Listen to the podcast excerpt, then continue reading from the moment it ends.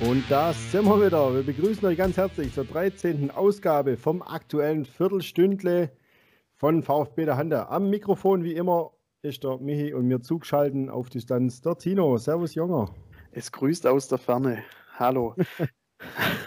ja, da sind wir wieder unter der Woche und äh, natürlich auch ein ganz, ganz großen Gruß geht raus an euch da draußen, die uns jetzt dazuhören. Äh, übrigens, ich muss das mal ganz kurz erwähnen, sagenhafte Resonanz am Wochenende. Ey, hat richtig Spaß gemacht mit euch, da das Spiel zu gucken.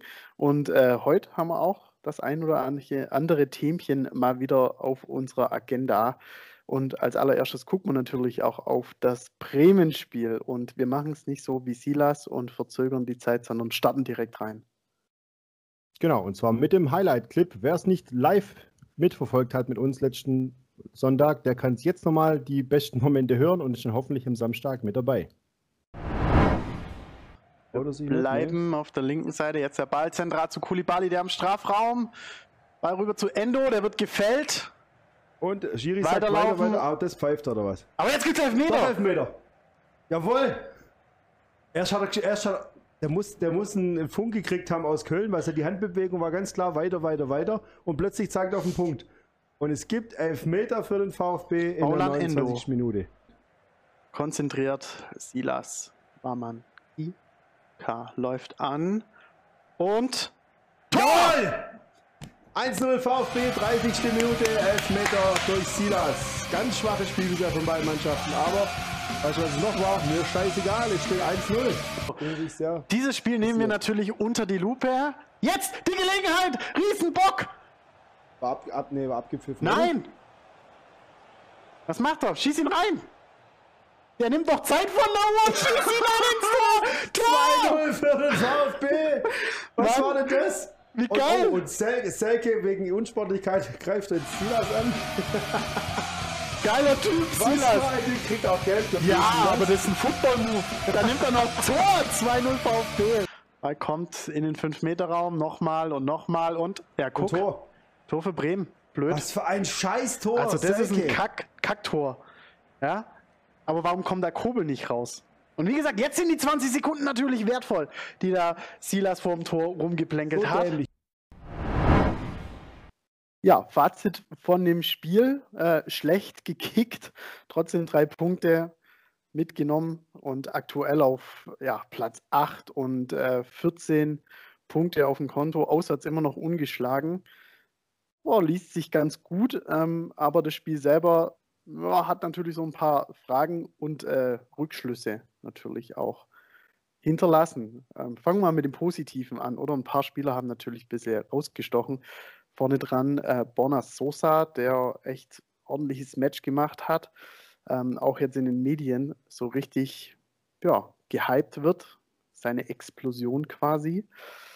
Ähm, der hat mir echt auch gut gefallen, trotz, äh, ja, dass vielleicht auch mal die ein oder andere Flanke woanders gelandet ist.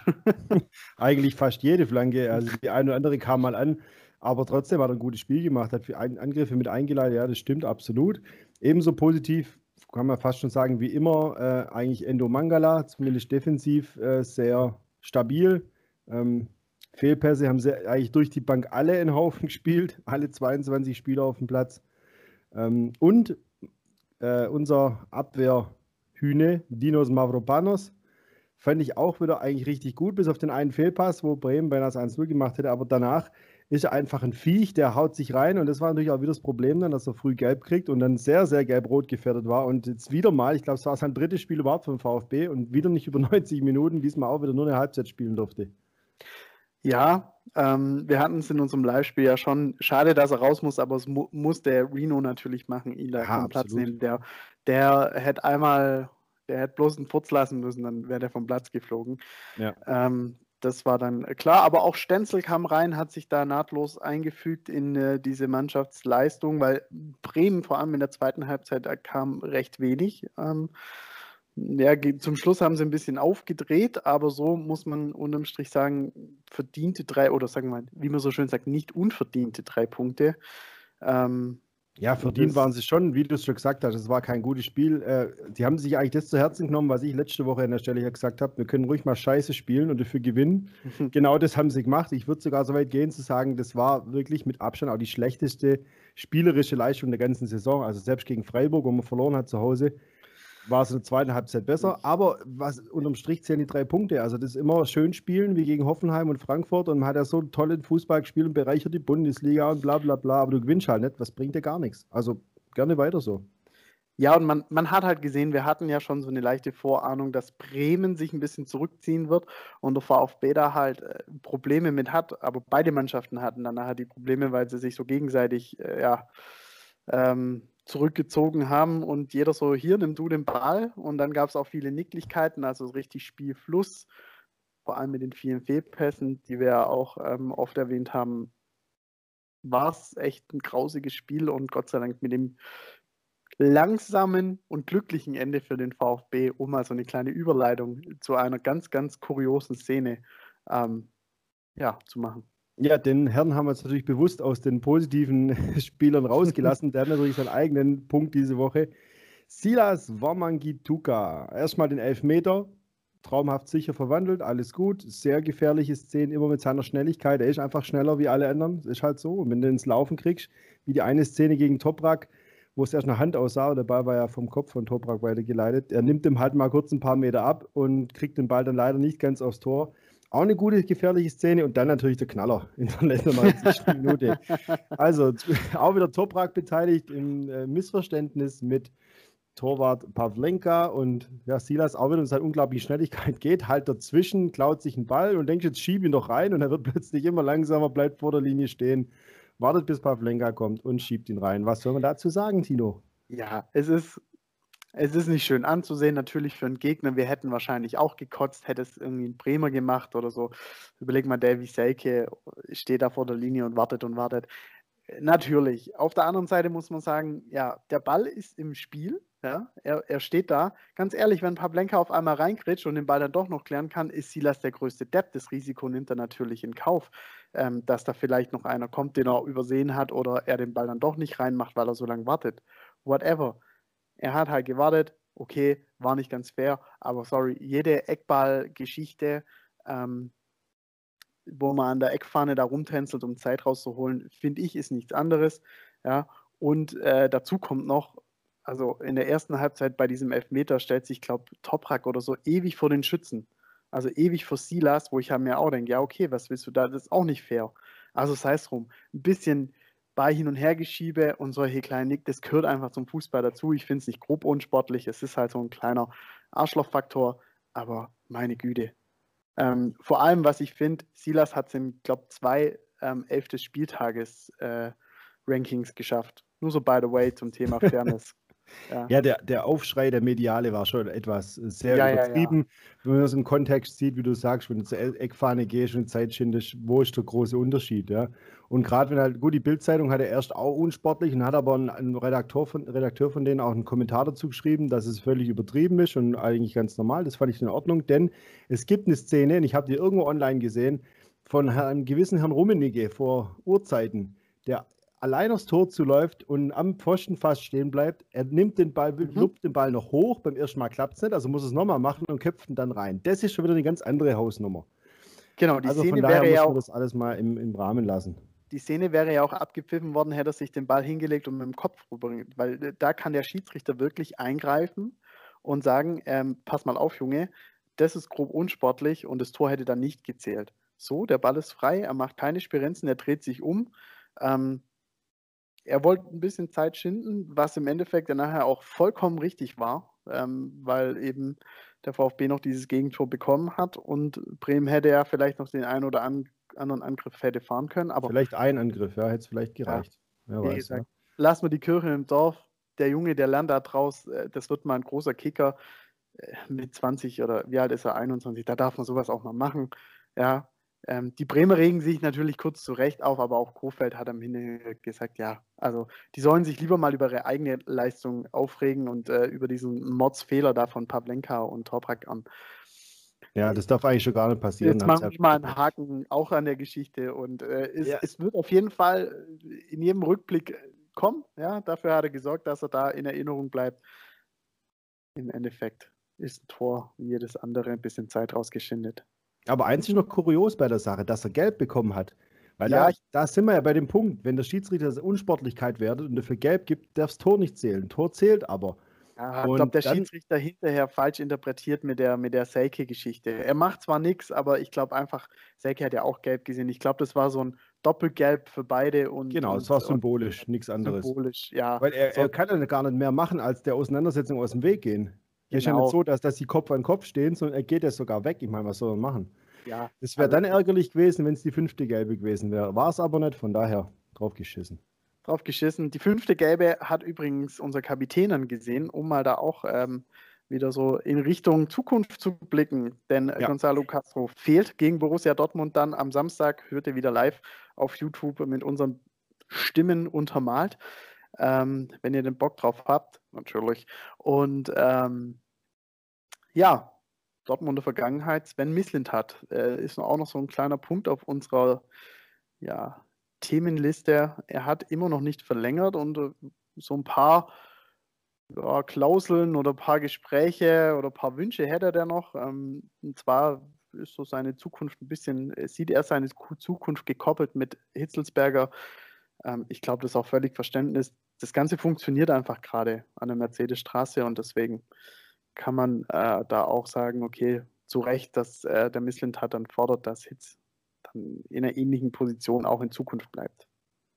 Ja, warum auch nicht? Ich meine, dass es vielleicht andere wieder im Verein vielleicht ein bisschen stört, so alte, eine Altlast, die man hatte, gibt es jetzt auch wieder so komische kritische Stimmen zu Klaus Vogt, die auch mehr aus dem Internen kommen. Und da muss man mal gucken, da kann man jetzt gar nicht so viel drüber reden, weil man einfach mal schauen, was dabei rauskommt.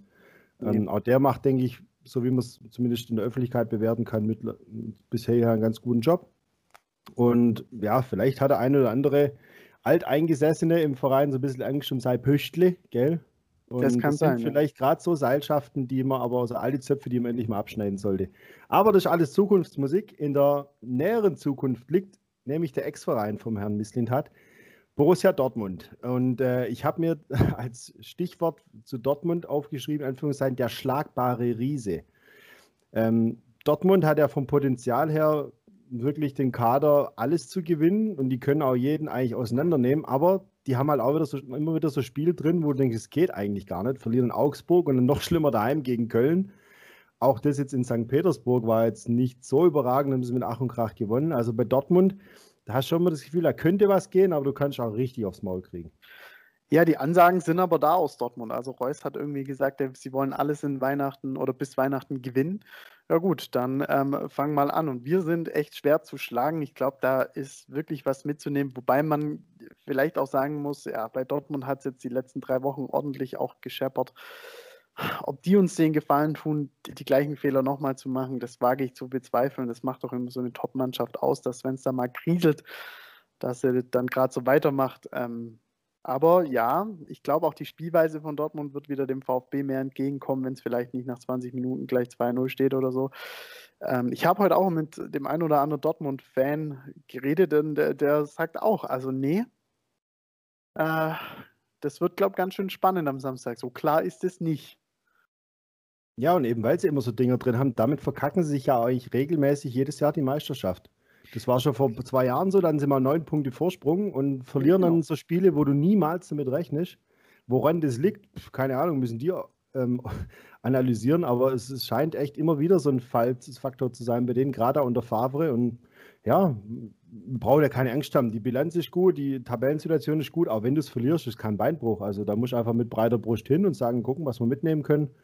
Bloß den hinten reinstellen, aber ich glaube, das Nee, sehen wir ja bei Rino, das hat er auch gegen Bayern nicht gemacht, das würde er auch jetzt nicht machen. Dann kommt drüber die Räder und Dortmund hat ja auch gerade sehr viele angeschlagen. Also die Liste ist ganz schön lang. Also Haaland, Muskelfaseris, wird wahrscheinlich ausfallen, nehme ich mal an. Gott sei ja, Dank. Ja, der ist raus. Meunier ist angeschlagen, Delaney, äh, Akanji, Guerrero und in St. Petersburg wurden jetzt zudem noch Hummels und Hazard angeschlagen, ausgewechselt. Ähm, das, ist ja schon, das sind ja schon eigentlich alles Stammspieler und ist auch formschwache Spieler. Also Sancho ist ja gerade bei weitem nicht das, was er mal war. Und auch ein, ein Herr Reus, man, der kann jetzt schön sagen, wir wollen alles gewinnen, aber dem seine Leistung in der Saison, da geht er bis jetzt auch nichts. Er ist ja auch so ein, ja, vielleicht ein bisschen besserer Didavi. wenn, er, wenn er fit ist, gut. Äh, aber der, ist ja auch, der hat ja auch ständig was. Der ist so die Davi. So, und äh, wenn wir dann auf der Habenseite wieder äh, zurück im Kader ja, begrüßen dürfen, ist dann höchstwahrscheinlich Nicolas González und äh, Nicolas. Nicolas, ich habe das ja, Essen dann verschluckt. Nee, nee. ähm, es reicht vielleicht nicht von Anfang an, aber Bankplatz und äh, du hast gerade gesagt, Daniel Didavi wird wahrscheinlich auch wieder im Kader stehen. Wir werden schauen, was am Samstag dann so geht und mit welcher Aufstellung der VfB da ja, hoffentlich seine Auswärtsbilanz ähm, ja, weiter so aufrecht erhält, noch ungeschlagen in dieser Saison auf fremden Plätzen. Der VfB könnte ja einen Rekord von Freiburg einstellen irgendwie habe ich da ein bisschen was überflogen, wo es dann heißt, ja, die meisten Punkte oder die, auswärts ungeschlagen und zu Hause noch kein Sieg. Äh, das könnte der VfB jetzt erreichen. Zumindest einstellen. Eh Uraltrekord aus 98, 99 von Freiburg. Ähm, hoffen wir erstmal, dass es so kommt, aber dann der VfB am Dienstag vielleicht auch mit dem ersten Heimsieg nachziehen kann. So, bleiben nur noch die Tipps, Mihi, dass wir auch in unserem Viertelstunde bleiben. Wie geht's aus? Äh, ich bleibe bei meinem Tipp: 2-1 gewinnen wir. Boah, ich finde es echt sau schwierig. Ähm, ich gehe mal auf dem, auf dem, ich komm, wir haben schon lange nicht mehr unentschieden gespielt. 2 zu 2. Wir holen einen Punkt in Dortmund. Wäre doch je nach Spielverlauf auch in Ordnung. Ich glaube. Zu guter ja. Letzt ähm, bleibt uns eigentlich nur noch darauf hinzuweisen. Also, Samstag ab 15.25 Uhr live auf YouTube äh, findet ihr, wenn ihr VfB der Hand sucht, oder direkte Links in unseren Social Media Kanälen: Instagram, Facebook und Twitter. Und ich sage nur eins: letzter Auswärtssieg in Dortmund war wann? Stimmt 2012 oder so. Du das ah, wie gegen Bremen in der Meistersaison. So, dann wird es Zeit. Wenn das kein Omen ist, in diesem Sinne gebe ich euch das noch mit auf den Weg. Startet schön ins Wochenende und wir hören uns am Samstag auf YouTube. Ade.